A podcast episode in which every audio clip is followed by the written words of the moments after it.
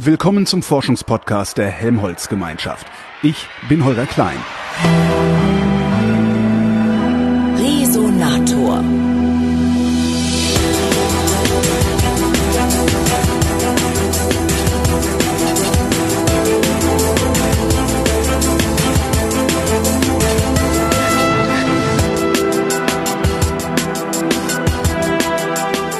Bin nach Karlsruhe gefahren, ans Karlsruhe Institut für Technologie, sitze im Institut für theoretische Informatik in der Arbeitsgruppe Kryptographie und Sicherheit und mir gegenüber sitzt Andy Rupp, der ist Nachwuchsgruppenleiter in der Arbeitsgruppe CypherCrypt. Habe ich das jetzt richtig zusammengefasst, Herr Rupp? Ja, die Forschungsgruppe heißt CypherCrypt und äh, wir sind Teil der Arbeitsgruppe Kryptographie und Sicherheit des Institutes für theoretische Informatik. Was tun Sie hier? ähm, wir beschäftigen uns äh, größtenteils mit, mit Kryptographie. Ja, äh, Kryptographie ist wie gesagt mehr als als als nur Verschlüsselung. Mhm. Ja, wie Sie kennen auch äh, digitale Signaturen. Man kann Nachrichten signieren, nicht nur verschlüsseln. Also signieren im Sinne von eine Unterschrift runtersetzen. Also Eine digitale Unterschrift. Eine digitale Unterschrift. Was macht diese Unterschrift eigentlich genau? Also die kennzeichnet die Nachricht als authentisch? Ja, Kann man das richtig, so nennen? richtig, Okay. genau. Darüber hinaus gibt's aber halt wie äh, gibt's halt noch ganz viele andere Primitive, nenne ich das mal. Also äh, Verschlüsselung ist ein Primitiv, Signal Stimmt. Was ist denn, Secret Sharing? Äh, damit kann man zum Beispiel ein Geheimnis aufteilen unter, äh, sagen wir mal, fünf Parteien, so dass wenn vier Parteien zusammenkommen, sie nichts über das Geheimnis äh, erfahren, aber wenn alle fünf zusammenkommen, man das äh, Geheimnis rekonstruieren kann. Ja, stellen Sie sich vor, Anwendung, ähm, ein Schlüssel für Atombombenabschuss. Ja. ja, wollen Sie vielleicht ja auch verteilen, dieses, So. diesen Code. Damit nicht Donald Trump alleine auf den Knopf drücken kann. Genau. Ja. Ja.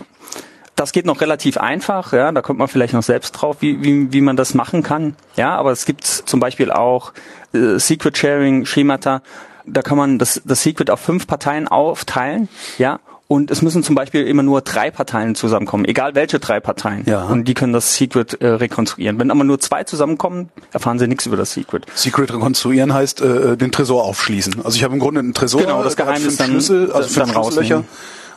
Okay. Richtig. Noch toller, Zero Knowledge Proof of Knowledge. Ja, oder äh, Zero Knowledge Proofs, ja. Damit kann ich halt beweisen, dass ich ein Geheimnis kenne, das irgendwie irgendeine Gleichung erfüllt, ohne dass ich Ihnen irgendwas äh, weiter über dieses Geheimnis offenlege. Das heißt, ich kann zum Beispiel Verschlüsselung, ja. Es Ja. gibt, gibt Public Key Verschlüsselung. Da hat derjenige, der verschlüsseln will, hat meinen Public Key und ich habe einen Secret Key, mit dem ich das Chiff entsprechende Chiffrat entschlüsseln kann. Ja, mit Zero Knowledge Proof of Knowledge kann ich, kann ich Ihnen zum Beispiel zeigen, das ist mein Public Key. Ja, ich besitze den Secret Key, der zu diesem Public Key passt, ohne dass ich Ihnen irgendwas über meinen Secret Key weiter verrate. Oder ich, ich gebe Ihnen zwei Chiffrate und Chiffrate? Chiffrate, ja, das sind die verschlüsselten Nachrichten. Okay. Mhm. Und ich kann Ihnen dann zeigen, in diesen beiden Chiffraten ist die gleiche Nachricht drin. Warum ist jetzt mal erst egal. Ja, ist- ja, ja. Das äh, hört sich vielleicht seltsam an, äh, das braucht man aber in, in, der- in der Kryptographie öfter mal, ja. Und ich kann Ihnen zeigen, in diesen beiden Chiffraten ist das ist die gleiche Nachricht drin, ohne dass ich Ihnen die Nachricht zeige. Das will Ja. ich ja nicht, ja. Und mit diesem Proto Protokollbaustein lassen sich jetzt irgendwie ganz tolle Systeme für praktische Anwendungen bauen. Ja. Was wären das für praktische Anwendungen?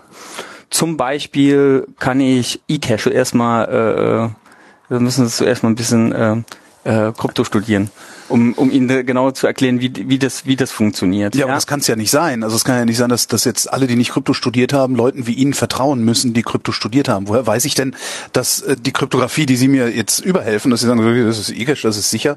Wie kann ich wissen, dass das sicher ist? Ähm, ich glaube, es bedarf schon einen, einen Experten, das nachzuvollziehen. Aber es ist, es, äh, also die Kryptographie, die wir bauen, sind, ist schon öffentlich nachvollziehbar, weil wir äh, machen äh, mathematische Beweise für die Sicherheitsgarantien der Systeme, die wir konstruieren. Wie macht man mathematische Beweise für, für Sicherheitssysteme? man stellt zuerst mal ein Modell auf. Ja. ja. Das heißt, man überlegt sich, was soll so ein System überhaupt garantieren, ja? Zum Beispiel beim eCash-System. Man will zum Beispiel nicht haben, dass man so eine Münze, so eine, so ein E-Coin doppelt ausgeben kann. Also die Seriennummer auf dem Geldschein im Grunde, ne? Ja, genau. Genau. Man will, man will nicht, dass, dass man den doppelt ausgeben kann. Man will nicht, dass ein Benutzer äh, sich selbst so eine, so eine Münze konstruieren kann. Mhm. Man will nicht, dass derjenige, der Münzen ausgibt, nicht anonym ist. Ja, bei Bargeld ist man ja anonym, ja. wenn man das benutzt. Und man kann auch nicht nachvollziehen, der, äh, derjenige oder irgendjemand, der jetzt hier im Rewe eingekauft hat, ja, und eine Münze aus seinem Portemonnaie genommen ja. hat, äh, hat auch irgendwie hier im DM eingekauft. Ja? Das nennt man dann Linkability, mhm. ja, weil man sagen kann, die gleiche Person hat dort und die Sie an die an die Tafel schreiben müssten oder kann man das mit mit einfachen Worten erklären? Hm, ja, letzt, letztendlich ist es ist es wirklich eine, eine, eine lange Form. Man ähm, formuliert sozusagen Sicherheitsspiele. Ja, man betrachtet irgendwie einen Angreifer, der kriegt irgendwelche Eingaben, ja, der irgendwelche Operationen erfüllen dann, dann gibt es irgendein ein, ein, ein Ziel, ja, der Angreifer gewinnt, wenn er, was weiß ich, eine Signatur fälscht oder sowas. Ja. ja? Und das kann man, das kann man halt eben durch so ein Sicherheitsspiel äh, formalisieren. Ähm, was genau ist Cyphercrypt? Ist, ist das das, was Sie gerade beschrieben haben? Äh, ja, Cyphercrypt ist, ist eine Abkürzung für äh, Cyber Physical äh, Cryptography. Das ist mhm. eine Abkürzung für, für, für meine Arbeitsgruppe, die sich damit beschäftigt, halt diese sehr theoretischen Konstruktionen, zum Beispiel eCache und so weiter, anzuwenden für, für, für praktische Anwendungen, ja, für cyberphysische Systeme, was weiß ich, im Kontext von Smart Grid oder ähm, für, für, für Bonuspunktesysteme oder sowas. Sie sagten, bevor die Aufnahme lief, Sie sind Theoretiker. Mhm. Wie gehen Sie denn überhaupt ran an irgendeine Kryptographie? Kommt dann irgendwer von den Praktikern zu Ihnen und sagt so, ich würde jetzt gerne ein äh, elektronisches Geld haben, das die gleichen Anforderungen erfüllt wie echtes Geld? Also Anonymität und, und möglichst fälschungssicher? Und dann setzen Sie sich hin und grübeln den ganzen Tag? Nee, jetzt ein, ein äh, Bonuskartensystem mhm. äh, sicher und pri äh, Privatsphäre schützend einerseits verstehe ich das, weil das halt, je näher man irgendwie an die Praxis kommt, desto mehr Anforderungen hatten, hat man, desto komplexer wird das. Und desto schwieriger ist es zum Beispiel, so ein System zu konstruieren, aber auch zu beweisen, ja, ja dass, dass das System sicher ist, weil man so viele Dinge beachten muss, die ein Angreifer vielleicht machen kann und die gegeben sind und so weiter. Das heißt, Sie haben den komfortableren Job, weil Sie das Ganze sehr abstrakt noch bedenken können. Ja, genau. Man, man abstrahiert, man, man vereinfacht die Probleme und dann äh, versucht man halt irgendwelche Lösungen zu finden. Ja, aber ich versuche halt momentan und das machen halt auch einige andere, aus dieser Komfortzone ein bisschen rauszukommen und mir wirklich praktische Systeme anzugucken, mit dem Anspruch, kryptografische Sicherheitsmaßnahmen äh, zu basteln, die wirklich beweisbar sicher sind. Auch, auch für diese praktischen Systeme. Wie machen Sie das? Also sie, äh, sie rennen in DM und äh, lassen sich so eine Payback-Karte geben und gucken dann mal. Nee. Nö, aber ich gucke mir an, wie sieht's im Moment aus? Wie wie funktioniert die Pay, äh, wie fu funktioniert Payback im Moment? Ja. ja. Ja, und wie funktioniert Payback im Moment? Ja, es Keine ist, Ahnung. Äh, das ist halt relativ einfach. Auf der, auf der, man registriert sich ja. bei Payback äh, mit äh, Name, äh, Anschrift, Geburtsdatum, äh, Kinder, was weiß ich, Haustiere mhm. und was man sonst noch so äh, Mädchenname der Mutter genau verraten will. Äh, dann kriegt man eine ID. Die ID ist ist praktisch auf der auf der auf dieser Karte gespeichert, die man bekommt. Und wenn man einkauft, zeigt man halt einfach diese Karte vor. Und dann wird die ID zusammen mit den Bonuspunkten, die man da bekommt und der Liste der Einkäufe, die man da getätigt hat, an Payback geschickt. Und Payback führt dann halt Buch über die Bonuspunkte, die man so äh, gesammelt hat und kriegt natürlich auch die ganzen Daten, was man dann so eingekauft hat. Ja, und das ist äh, vielleicht äh, nicht das, was jeder will. Ja, im ersten Moment denkt man vielleicht, okay, ja, dann lernt er dann halt, dass ich hier Zahnpasta gekauft habe und das Chips, aber ähm, wenn man so ein bisschen halt länger drüber nachdenkt, dann merkt man, dass man da auch sehr sensitive Informationen verrät oder dass, dass ich daraus sehr sensitiv kaufe ich regelmäßig Medikamente ein, die sehr teuer sind. Ja. ja? Könnte man vielleicht mutmaßen, dass man irgendwie eine, äh, eine schwere Krankheit hat. Und dann lieber nicht zehn Kästen Bier trinken sollte. Ja. Und dann klingelt die Krankenversicherung und sagt so nicht, weil Payback die Daten an die Krankenversicherung verkauft hat. Ist sowas überhaupt äh, abzusichern? Also im Grunde müsste, müsste man ja nur die Summe übermitteln. Also im Grunde müsste ja das Kassenterminal nur die Summe übermitteln und nicht die Liste der Einkäufe. Ja, es, es, es kommt drauf an, was sie halt nachher mit den, äh, mit den Daten machen wollen oder was Ja. was ist eigentlich der Zweck ihres Systems ja ist das ist das ist der Zweck jetzt eigentlich nur Kundenbindung ja dadurch dass ich irgendwie diese diese diese Bonuspunkte gebe will ich will ich eigentlich nur äh, hier äh, meinen Kunden an Rewe binden oder an was weiß ich an die Payback Partner ja dann brauche ich das wahrscheinlich nicht ja Nichtsdestotrotz kann man immer noch ein Bewegungsprofil des Kunden erstellen, ja, weil immer diese ID rausgeschickt wird. Ja, und wenn ich böse bin, äh, ich meine, Rewe weiß, was ich eingekauft habe. Wenn Ja. Rewe böse ist, kannst du immer noch sagen, ja, der hat aber das eingekauft. Guck mal, kannst du Ja. kannst du sammeln, selbst wenn wenn das irgendwie äh, verboten ist. Legen ähm, Ihrer Erfahrung nach legen die Firmen, die sowas anbieten, legen die den Zweck, den eigentlichen Zweck ihres Dienstes offen? Ja, es geht ja nicht um Kundenbindung an Rewe bei dieser ganzen Geschichte, oder? Nee, es geht nicht. Also das ist das ist das ist natürlich ein Ziel, aber Payback hat hat natürlich noch andere Ziele wie Marktforschung oder äh, personalisierte Werbung. Das äh, äh, von den aus diesen Daten ableiten kann. Ich kann mir das vorstellen, was man daraus ableiten kann. Ja klar, wenn ich wenn ich den ganzen Tag Schokoriegel kaufe, äh, ist die Wahrscheinlichkeit hoch, dass ich früher oder später Diabetiker sein werde. Zum Beispiel. Ja. Muss aber gar nicht, weil kann ja sein, dass ich die Schokoriegel für den Kindergarten kaufe. Ähm, aber woher wollen die das wissen? Ja. Äh, welche welche Systeme gucken Sie sich da denn konkret an, wenn Sie versuchen in die Praxis zu gehen? Ja, äh, eben äh, zum Beispiel diese Bonuskartensysteme. Ah, Das ist, das ist was, was, was wir kürzlich gebaut haben. So ein, so ein, so ein Privatsphäre schützendes Bonuskartensystem. Wie funktioniert das? Der Unterschied zur, zu, zu diesen Payback-Karten ist, dass, dass die Karte halt nicht so dumm ist wie, wie bei Payback. Da wird nicht nur eine ID gespeichert, sondern der Punktestand wird im Prinzip auf der, auf der Karte, bei uns ist es ein, ein Smartphone, selbst verwaltet. Ja, es ist ein Smartphone, weil die kryptografischen Protokolle, die da ablaufen, im Moment noch zu heavyweight sind, also zu, zu rechenintensiv, um so auf so einer kleinen Smartcard für 20 Cent äh, laufen zu lassen. Im Moment heißt irgendwann, wenn diese Karten in der Lage sein, sowas zu rechnen? Entweder das oder oder wir werden es geschafft haben, ein Protokoll zu bauen, das äh, auf Smartkarten läuft, die vielleicht ein, ein paar Euro kosten oder sowas. Genau. Ähm, der Unterschied ist genau, der Punktestand wird auf dieser Karte verwaltet und beim Einkaufen wird keine Seriennummer preisgegeben. Das heißt, wenn ich, wenn ich dann das, das Sparschwein, die schmeißen in meine Punkte re- rein, sehen nicht, wie viel ich schon gesammelt habe, sondern auch dieses Sparschwein nicht wiedererkennen. Deshalb muss ich irgendwelche Manipulationen an diesem Sparschwein vornehmen, damit man das nicht immer wiedererkennt, wenn man das, wenn, wenn man das nochmal benutzt.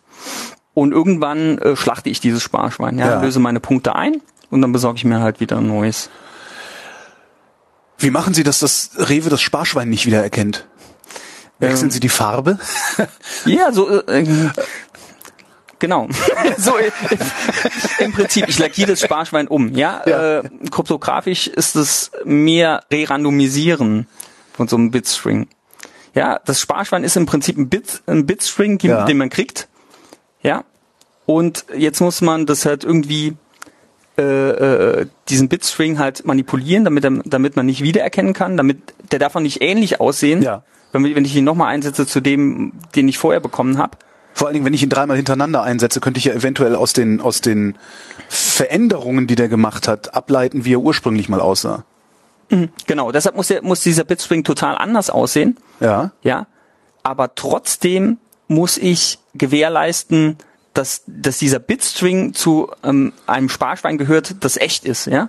Sonst äh, kann ich ja irgendwie, wenn ich es einlöse, Ja. kann ich ja sagen, oh, guck mal hier, hier hast du ein Bitstring, das, Ja, ist, das ist ein Sparschwein. Löst das mal ein, das sind, das sind 20 Euro drin. Ja. Das ist toll, ne? Aber wie machen Sie das? Ja, Also, also durch wo- Zero Knowledge Proof of Knowledge. Ah, Zero Knowledge, Proof of Knowledge. Das heißt, äh, Ich, äh, ich, ich, ich, ähm, wie, ich lackiere dieses Sparschwein um ja, und zeige im Prinzip äh, durch, durch diesen Zero Knowledge Proof, dass ich ein echtes Sparschwein hatte. Ja, das heißt, ich habe irgendwie eine Signatur auf diesem, Ja. auf diesem Sparschwein. Und dieses neue Sparschwein, das jetzt rot ist, entsteht einfach nur durch eine Re-Randomisierung, durch ein Umlackieren von diesem alten Sparschwein. Und das mache das mache ich mit diesen Zero Knowledge Proofs.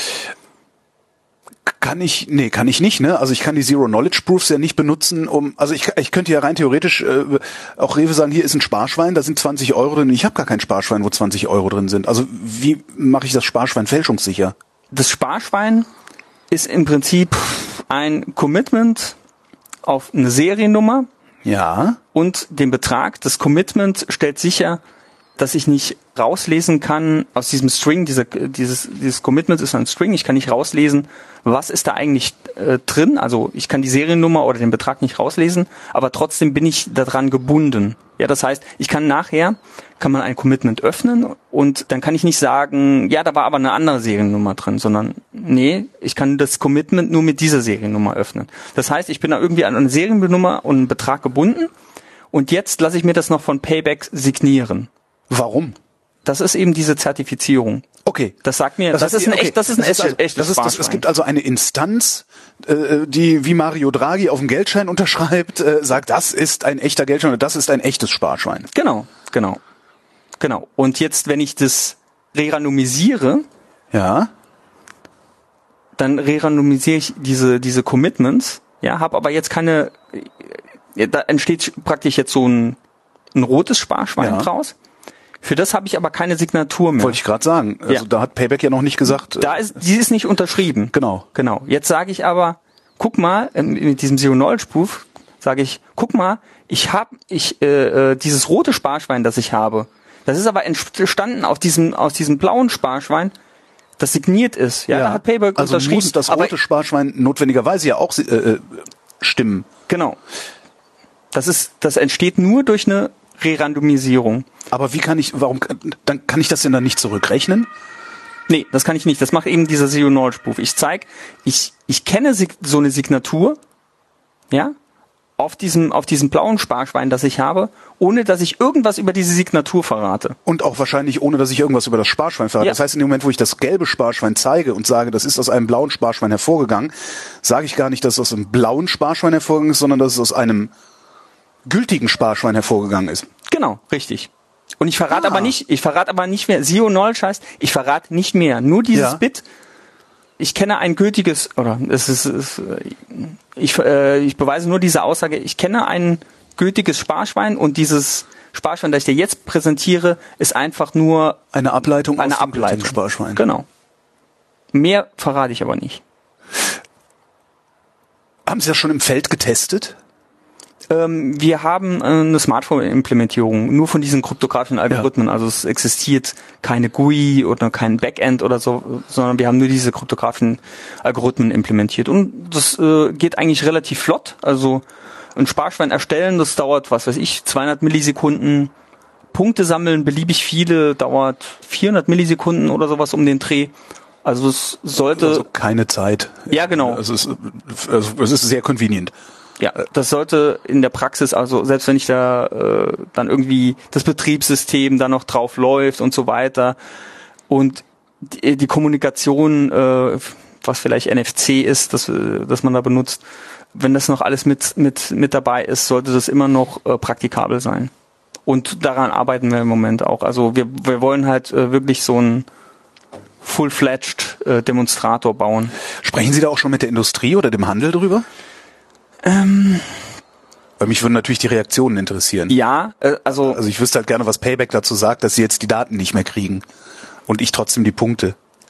Also es, es kamen schon einige Anfragen, aber die Reaktion war auch eher verhalten, was man auch verstehen kann, weil Payback will ja auch eigentlich die Daten. Der nächste Schritt wird auch äh, sein, ein System zu entwickeln oder Kompo noch Komponenten zu entwickeln, die diese äh, Mehrwerte, die Payback haben will, wie personalisierte Werbung oder, oder Marktforschung, dass man die auch realisieren kann, ohne dass man Payback die Rohdaten gibt. Ja, Also dass im Grunde voranonymisierte Daten ausgegeben werden.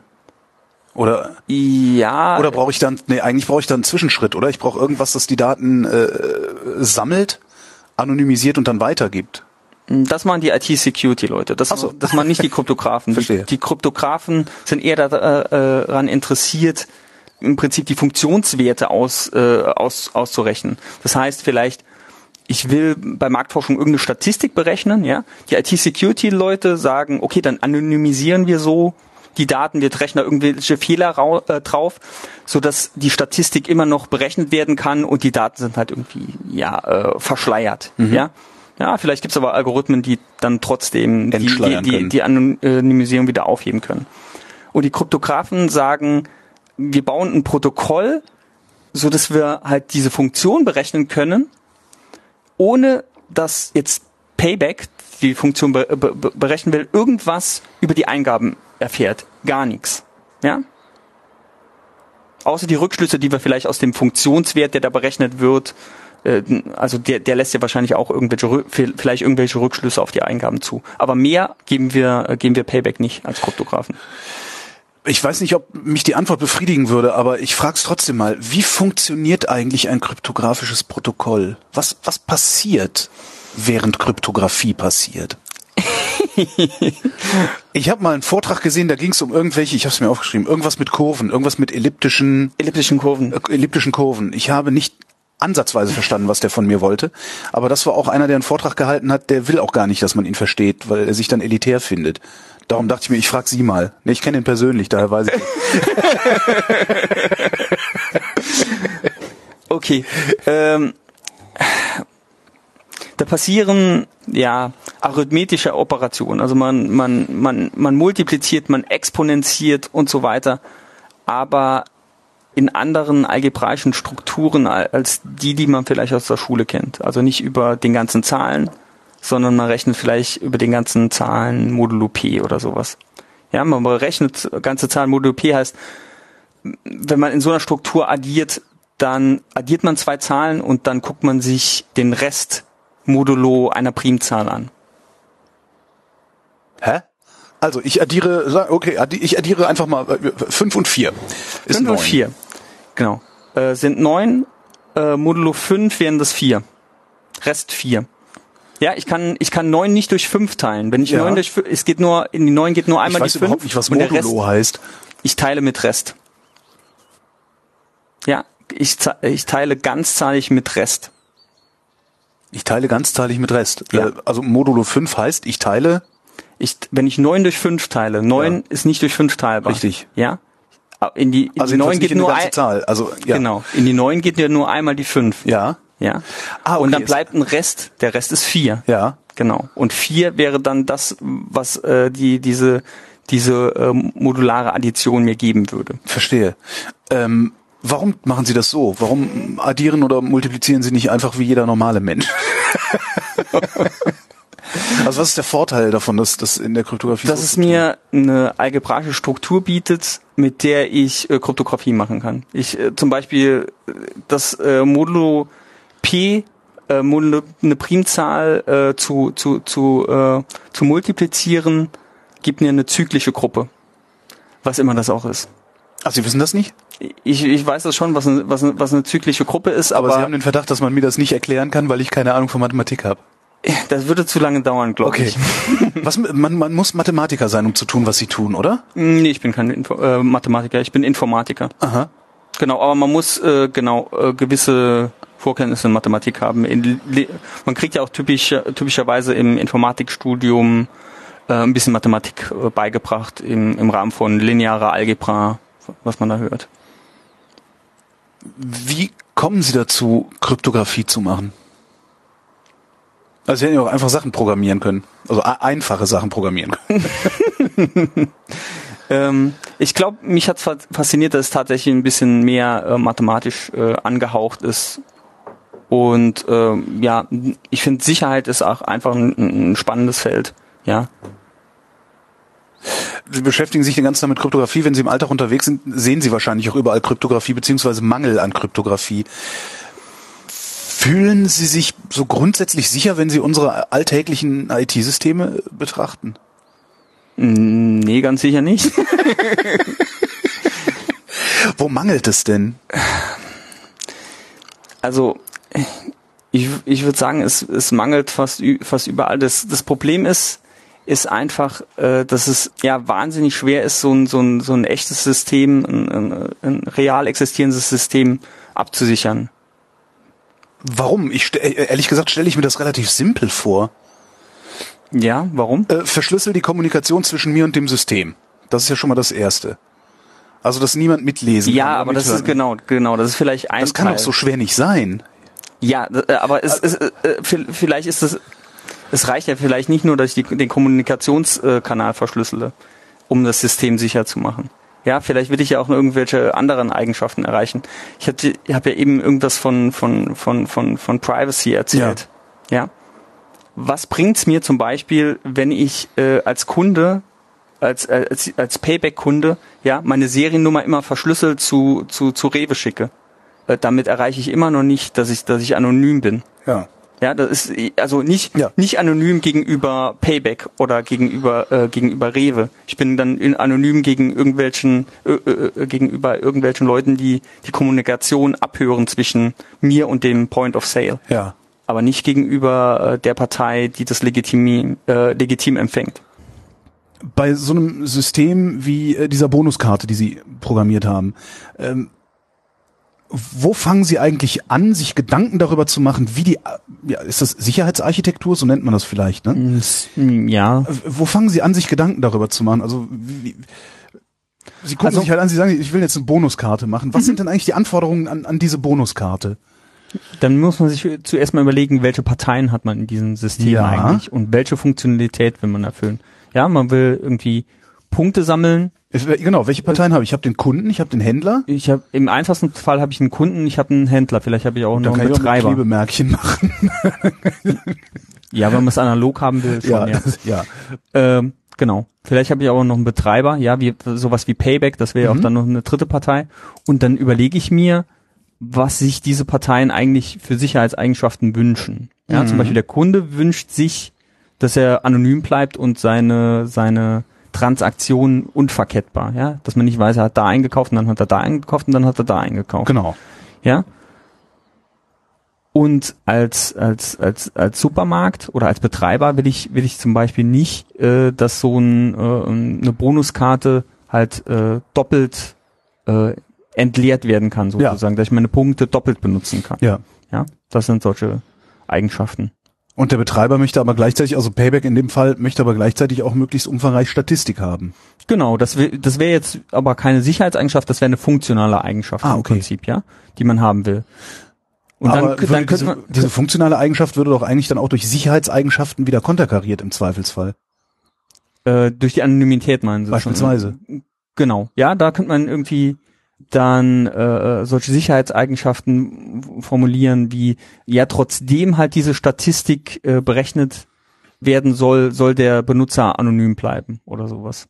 Ja, und das das ist auch möglich durch durch kryptografische Techniken sowas zu machen. An welcher Stelle in diesem System würde das denn berechnet werden? Weil sobald die Daten bei Payback, wenn das erst berechnet würde, wenn die Daten bei Payback sind, wäre es ja nicht mehr sicher im Sinne des Kunden, weil der kann ja dann wiederum nicht wissen, ob mhm. Payback mit den Daten sind. Nee, das muss, ne? das muss äh, im Prinzip vom, vom, äh, vom Kunden oder die Kunden untereinander müssten dann vielleicht irgendwelche Berechnungen machen. Ich komme, ich komme langsam dahinter, was Sie meinen. Das heißt, äh, die Karten würden einen Datensatz ausgeben, der die Anforderungen von Payback erfüllt die Karten würden vielleicht. Nee, andersrum. Ja, man müsste wahrscheinlich müsste das nochmal andersrum. Payback müsste sagen, was, was sie eigentlich wissen wollen. Genau, das ist, das ist das erste. Payback muss eigentlich genau wissen, was, was berechnet werden soll. Irgendeine Funktion, ja, irgendeine Statistik. Und daraus kann man ein kryptografisches Protokoll konstruieren, ja. so dass die Kunden ihre Eingaben da reingeben in irgendeiner Form.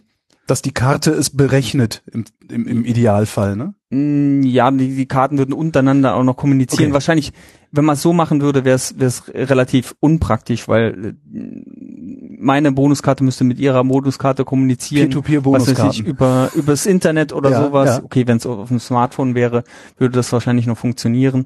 Und am Ende würde dann irgendwie diese Statistik rausfallen, ohne dass Payback irgendeine Eingabe sieht vom Kunden, irgend, irgend, äh, ohne irgendwelche Kundendaten zu sehen. Aber die Wahrscheinlichkeit, dass Payback in der Lage ist, eine so präzise Frage zu stellen, die ist sehr gering, denke ich mal. Oder? Also solche, das sind ja im Grunde sind das ja eher so Datensauger, die erstmal alles nehmen und dann hinterher ja. so Big Data darüber machen und gucken, ja, was lässt sich denn daraus, äh, oder? Ja, das ist, das ist, ähm, das ist, glaube ich, das Problem. Ja, wir als Kryptografen, wir brauchen äh, eigentlich schon äh, vorher die Aussage, was genau berechnet werden soll. Und ich weiß nicht, äh, wie wahrscheinlich das ist, dass das, das Payback das schon, schon weiß oder wie oft da zum Beispiel auch irgendwie neue Statistiken berechnet werden sollen. Und äh, ja, die wollen sich wahrscheinlich auch keine Gedanken äh, drüber machen oder sich da nicht einschränken. Keine Ahnung. Ist es denn dann überhaupt möglich, also im Sinne von, von berechenbar, nicht vorstellbar, also vorstellen können wir uns ja vieles, aber ist es dann überhaupt möglich, eine ja, allgemeine Sicherheitsarchitektur äh, zu bauen, die sowohl Bedürfnisse des Kunden, also des, des, des Bonuskarteninhabers, als auch die Bedürfnisse des Betreibers gleichermaßen abdeckt? Also das, Sie müssen das ja so abstrakt formulieren, dass egal was mit diesen Daten passiert, äh, alle zufriedengestellt werden. Ich denke, theoretisch kann man das wohl machen. Ja. Die Frage ist, wie, wie praktisch wird es nachher noch? Also kann man das wirklich umsetzen? Wie teuer sind dann die Ressourcen, also die, die Hardware, die man dazu braucht? Wie sind die Laufzeiten? Das kann ich, kann ich im Moment nicht sagen. Also theoretisch geht es sicher, Aha. nur wie praktisch das wird, weiß ich nicht. Arbeiten wir im Moment dran. Wie gesagt, äh, wir wollen, wir wollen ja auch so eine Komponente bauen, die Marktforschung in gewissem Maße zulässt, die personalisierte Werbung zulässt, ohne äh, dass der Kunde zu viel über, über sich verrät. Wie geht das? Personalisierte Also- Werbung? Ja, also personalisierte Werbung geht doch nur, geht doch, ist doch personalisierte Werbung, weil sie äh, personalisiert ist. Was- Natürlich ist das im liberalen Sinne heißt liberal nicht immer liberal. Ja, aber vielleicht- Ein, aber Vielleicht muss also jeden Tag Twix äh, oder was weiß ich esse, dann will ich jetzt eine Werbung für Snickers haben oder sowas. Ja, das kann ich ja lokal auch feststellen, ohne dass ich jetzt Payback meine meine komplette Einkaufshistory gebe. Ja. ja, ich muss halt ich muss halt irgendwie nur Payback dann glaubhaft machen, dass ich das auch ehrlich berechnet habe und dass ich mir die Werbungen an, anschaue. Ja, also das wäre das wäre halt so eine eine funktionale Eigenschaft und eine Sicherheitseigenschaft für Payback. ja, Ja, Payback, ja. wenn wenn wir das so machen, dass der Kunde lokal berechnet, dann will Payback vielleicht bewiesen haben vom vom Kunden, ich habe jetzt ehrlich äh, festgestellt, dass ich mir Werbung XY anschauen muss Mhm. anhand meiner äh, meiner Verkaufshistorie und ich habe mir das jetzt nicht einfach nur äh, habe das jetzt einfach mal gewürfelt, Ja. ja, weil dann ist es ja keine personalisierte Werbung mehr. Ja? Andere Sicherheitsein Ich, ich sage also, äh, so sicher, also mein, mein Smartphone sagt Payback, schick mir Schokoriegelwerbung und, nicht nur schon ja, und Sie haben irgendein ein Protokoll geschrieben oder irgendwas geschrieben, das Payback gegenüber sagt, dass er diese Schokoriegelwerbung sehen will, entspricht der Wahrheit. Ohne dass Payback weiß, dass es der Wahrheit entspricht, weil ich Schokoriegel gekauft habe. Mhm. Richtig. Ja, das haben wir, das haben Das wir, ist cool. ja, aber das, ähm, ich muss vielleicht sagen, das, das ist aktuelle, ein aktuelles Forschungsprojekt, Ja. das existiert noch nicht, ähm, aber so, so ungefähr soll es funktionieren. Wenn Sie sagen, das existiert noch nicht, existiert das dann nur in, würde ich das verstehen? Ich, ich glaub's ehrlich gesagt. Es tut mir leid. ähm, das ist, äh, ja. Ich finde die Vorstellung, ich finde die Vorstellung, dass mein Smartphone sagt, welche Werbung ich sehen will, ohne zu sagen, warum ich die sehen will, das finde ich ziemlich äh, äh, spektakulär. Im Ernst? Ja, ja, absolut, weil ich äh, es, ich freue mich doch, wenn mir was, wenn also wenn ich schon mit Werbung zugeschissen werde, Ja. dann möchte ich bitte mit Werbung zugeschissen werden, die für mich von Relevanz ist. Ja, oh, das macht, ich meine, Google macht das im Moment auch. ja, aber ne? Google macht das, weil Google weiß, was ich so klicke, und ich will aber nicht, dass ja, Google weiß, da, was ich da so gibt's klicke. aber auch so, solche äh, Browser-Plugins schon, ne? die das, die das machen, die lokal gucken, was, was habe ich mir für Webseiten angeguckt und äh, dann ähm, praktisch Werbung anfordern, wenn ich auf einer auf einer auf einer bestimmten Seite bin, die die zu mir passt. Ja, und die das wird auch lo lokal berechnet. Der Unterschied ist, dass man praktisch vertraut, dass dieses äh, dass, dass dieses Plugin irgendwie nicht nicht gehackt ist. Genau. Ja, als als äh, äh, als als Betreiber. Würden Sie äh, als Betreiber, nicht als Kunde, Als, als Betreiber, genau. Dieses Plugin beweist jetzt irgendwie nicht Google, ja, das hat er schon richtig berechnet. Aus seinen echten ja. Webseitenbesuchen hat er jetzt äh, ausgerechnet, dass da ist jetzt die passende Werbung für mich. Ja, das, das das passiert nicht, Aber sondern wie kann und wie kann ich als als Kunde, also als als als als als Surfer in dem Fall wissen, dass das Plugin nicht trotzdem meine Eisen, wenn das Protokoll so abläuft, kriegt äh, Google keine äh, äh, keine Einkaufshistory von mir oder irgendwelche anderen Informationen. Ja, was was die Implementierung nachher macht, wenn die Implementierung genau das Protokoll implementiert, das ich mir da ausgedacht habe, ja, ohne da irgendwelche Fehler einzubauen, dann ist es okay. Aber das ist wieder eine andere Ebene von Sicherheit. Das ist Software-Sicherheit. Da arbeiten Aber Menschen eben- dran und äh, das ist immer problematisch. Ja, auch andere Wissenschaftler. Aber das ist Ja. halt eine Ebene, ja, tiefer von mir aus, ne? Ich arbeite eher auf der, der Protokollebene. Woher holen Sie eigentlich die Ideen für das, woran Sie forschen wollen? Ich Ist das tatsächlich so ein Alltagsding, so dass Sie auch sagen wie ich, ich habe keinen Bock auf diese ganze Reklame, macht wenigstens ordentliche Reklame für mich? Ja, ich, ich, ich äh, informiere mich halt, was es, was es dann halt äh, für neue äh, Technologietrends gibt und guck mir halt an, wie da äh, Informationen abgesichert sind. Ja, oder ob es da überhaupt schon Konzepte gibt und meistens gibt's recht wenig, ja, und über, überleg mir dann, was sind denn jetzt eigentlich so die Sicherheitseigenschaften oder was kann da, was kann da dann passieren? Welche Daten können da über mich verraten werden und so weiter? Und dann überlege ich mir, welche äh, Eigenschaften will ich eigentlich erreichen und wie könnte ich da ein, Pro äh, ein Protokoll bauen? Ist das, wenn Sie so durch die Stadt laufen, schlagen Sie dann da regelmäßig die Hände über dem Kopf zusammen, weil Sie in solchen Kategorien denken? Und immer wieder was sehen, was nicht funktioniert, keine Ahnung, Touch and Travel oder, oder wie es so heißt. Wir hatten jetzt in Berlin, wo ich wohne, äh, die, die Jahreskarten, das sind halt auch so Transponderkärtchen, ähm, damit musste, die haben dann so Lesegeräte im Bus. Und wenn man sich da, wenn man das Ding ans Lesegerät gehalten hat, äh, ist irgendwas passiert, keiner weiß so genau was, es hat entweder rot oder grün geleuchtet. Und hinterher hat sich dann rausgestellt, dass die Daten darüber, wann ich, wann ich in den Bus gestiegen bin, irgendwo zentral gesammelt wurden, obwohl das nicht gedurft wurde und so was. Es es eher, eher äh, esoterisch. Sehen Sie sowas, wenn Sie in den Bus einsteigen? Ja. Also Ist das nicht enorm lästig? das ist lästig. Ja, ich, ich ja, das ist, ähm, eigentlich denke ich immer schon vor, äh, mittlerweile schon vorher drüber nach, wenn ich jetzt irgendwas mache, ja, im, im, im Internet bei Privacy-Belange nach. ja. Ja. Äh, das ist schon äh, hinderlich, ja, in, in Alltagssituationen, genau. Sie machen so ein Bonuskartending, haben Sie sich überlegt, könnte man damit nicht auch bezahlen? Mhm. Ja, das ist eigentlich der, äh, der nächste Schritt. Also man braucht dann, je nachdem, noch ein paar extra Anforderungen. Ja, im Moment ist es, Also- ist, Anon Ist- anonym ist es. Ähm, wie viel Geld auf der Karte ist oder Punkte ja, ist auch nachvollziehbar und nicht äh, äh, duplizierbar. Ja, aber vielleicht will man das gar nicht beim Bezahlen, dass man weiß, wie viel Punkte, äh, wie viel, wie viel Geld auf der Karte ist. Vielleicht äh, lässt es auch schon Rückschlüsse zu, wo wer eingekauft hat. Allein schon der Betrag. Ja, wenn ich sehe, Die- hier die- sind äh, hier sind äh, fünf Euro drauf, ich ziehe jetzt zwei ab, da sind drei Euro drauf und zwei Stunden später sehe ich hier drei Euro, okay. Ja, klar, klar, klar. Aber einen bestimmten Betrag, dann weiß ich, das ist wahrscheinlich der, der vorher da im Rewe eingekauft hat. das heißt, ich bräuchte wieder dieses. Jetzt habe ich, ich habe es mir nicht aufgeschrieben, wie es heißt. Nee, weiß ich nicht mehr. Ich bräuchte Zero Knowledge. Proof Zero of Knowledge, genau, Zero Knowledge. Proof of Ja, Knowledge. damit Da äh, würde die Karte sagen, äh, die zwei Euro, die er gerade bezahlen will, die sind hier drauf. Da sind mindestens zwei Mindestens Euro, zwei zwei Euro, Euro ja, drauf. ja. Genau, genau. Wenn du ja jetzt da was abziehst, wird's nicht negativ. Ja, Genau, ja. das nennt man Range Proofs. Kann man auch machen. Ähm, das haben wir jetzt in äh, in in einem neuen Projekt, also was was wir jetzt auch schon publiziert haben, äh, gemacht.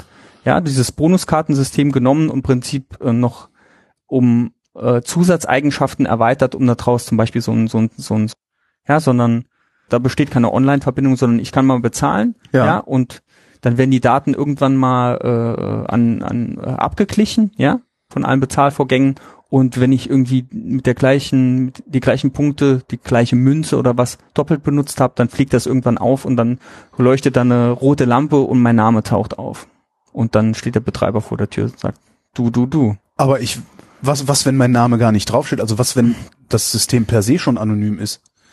Ja, das, hatten- das ist kein, hatten- das ist kein, das ist kein Widerspruch. Wir hatten eben, das ist kein Widerspruch. so eine elektronische Münze, die kann ich zwar kopieren, also wir sind jetzt, wir sind jetzt wieder thematisch bei, bei Offline eCash, ja, Ja, ich habe ja. elektronische Münzen. In dieser kryptografischen Münze ist irgendwie reinkodiert meine, mein Name, ja, meine ID. Ja, die ist da drin. So, ich muss jetzt, wenn ich die Münze ausgebe, beweisen, okay, das ist meine Münze. Das mache ich mit so einem Zero Knowledge Proof. Dadurch verrate ich aber nicht, was mein Name ist, sondern das, ich, ich zeige nur, das ist, die, diese Münze ge gehört mir. Wenn ich jetzt aber diese Münze zweimal ausgebe, die gleiche, dann ist das System so konzipiert, dass ich dann Rückschlüsse ziehen kann auf meine ID. Okay, ja. Das Wie heißt, das heißt, die Sicherheit, die? Sicherheit des Systems besteht eigentlich daraus, dass ich Angst davor habe, identifiziert zu werden. Also werde ich mit dem Teufel tun, diese Münze doppelt auszugeben. Richtig, ja. Clevere Idee. Ja, Variablen. Ja, ist, äh, das Gleichungssystem ist eindeutig lösbar. Mhm. Okay. Eine dieser Variablen ist, ist meine, meine ID. Während eines Bezahlvorgangs verrate ich eine Gleichung. Jetzt kann ich das Gleichungssystem aber nicht lösen. Ich habe zwei Variablen, aber nur eine Gleichung. Ja. Ja, das heißt, im Prinzip, ich erfahre nichts über die ID. Für die ID sind ganz viele Möglichkeiten Ja. äh, vorhanden. Beim zweiten Bezahlvorgang verrate ich die zweite Gleichung. Jetzt kann ich dieses Gleichungssystem lösen. Und damit habe ich die ID. Mhm. Sehr gut. Woran arbeiten Sie noch? An verschiedenen Kunden- anderen Kundenkarte hatten wir. Kundenkarte, ja, eCash hat damit was zu tun, genau. Äh, andere Zahlungssysteme, ähm, zum Beispiel ähm, Mautsysteme, gucken wir uns im Moment an. Wie, wie kriegt man das äh, privat, ein Privatsphäre schützendes Mautsystem hin? Im Moment ist es auch so, wie ähnlich wie bei diesen ähm, äh, Kundenkarten, bei, bei den Bonuspunktenkarten, dass einfach nur eine ID rausgesendet wird. Jedes Mal, wenn ich durch so ein äh, durch so eine, Diese Brücke, ja. durch so eine Mautbrücke oder unter so einer Mautbrücke durchfahre, sende ich halt einfach nur meine ID raus und am Ende kommt halt eine Rechnung und Ja. jeder weiß, wo ich herge hergefahren bin. Ne, Fun Fact, äh, in den USA wird es auch irgendwie in Gerichtsprozessen benutzt. Zum Teil auch gegen mich. Zum Beispiel in so einem, äh, ich glaube, in so einem Scheidungsprozess ist es mal benutzt worden, um dann festzustellen, dass irgend, dass der Ehemann äh, zum, äh, zum gewissen Zeitpunkt nicht da war, wo er behauptet hat zu sein, weil irgendwie ja eben von diesem Mautsystem Daten da waren, dass er, dass er an irgendeiner anderen Stelle war. Das Unangenehme daran finde ich, dass, also so wie ich diese Mautbrücken kenne, äh, dass das bei uns auch durchaus möglich wäre. Weil ich glaube, die scannen ja sogar die Kennzeichen mit ab. Ja, es gibt verschiedene Arten von Systemen, genau. Ja, aber ich gehe, ich betrachte jetzt Systeme, wo die nicht über Kennzeichen funktionieren, sondern wo ein äh, RFID-Transponder Mhm. ja äh, halt irgendwas sendet. Ja, äh, bei uns wird es keine ID sein, sondern es wird halt äh, ein, ein bisschen komplizierteres Protokoll dann äh, da berechnet werden zwischen zwischen dem Transponder, also zwischen zwischen oder zwischen meiner Onboard-Unit im Auto Ja. und dieser ähm, dieser Roadside-Unit Aber ich muss, organisieren. Das heißt, man sammelt irgendwie Schulden an. Jedes Mal, wenn ich durch so eine Mautbrücke durchfahre, äh, kriege ich halt äh, Schulden in mein in mein Sparschwein rein. ja. Und irgendwann muss ich an eine, eine Tanke und das dann irgendwie. Ja, mit- genau. Ä- am Ende Ja. von Monat äh, muss ich dann meine Schulden begleichen. Ja, Oder die zweite Gleichung wird gelöst und äh, der Betreiber steht vor der Tür. ja oder so ähnlich. Oder genau. Oder irgendwann läuft mal meine die Gültigkeit von meiner von meinem Sparschwein ab und ich darf dann. Also es kann ja sein, ich weigere mich einfach. Mhm. ja, mach einfach gar nichts am Ende vom Monat, da muss man halt irgendwie sicherstellen, dass vielleicht dieses Sparschwein im nächsten Monat nicht mehr gültig ist, dann darf er halt nicht fahren. Wenn er dann durch eine Mautbrücke durchfährt, äh, wird er geblitzt oder sowas. Mhm. Wie weit entfernt sind wir davon, solche Dinge auch im Alltag zu sehen? Kann man das in, in, in Zeit ausdrücken? Oh, oh, oh, ganz schwierig. Privacy ist immer so eine Sache, ja, man muss halt Betreiber davon überzeugen, dass, dass äh, Privacy wichtig ist. Ja, und das ist äh, Aber so wie- ein, ein schweres Vorhaben. Überzeugen, also ich bin's, Pay, Paper, äh, Payback. Überzeugen Sie mich davon, dass es äh, wichtig ist, dass meine Kunden Privacy haben.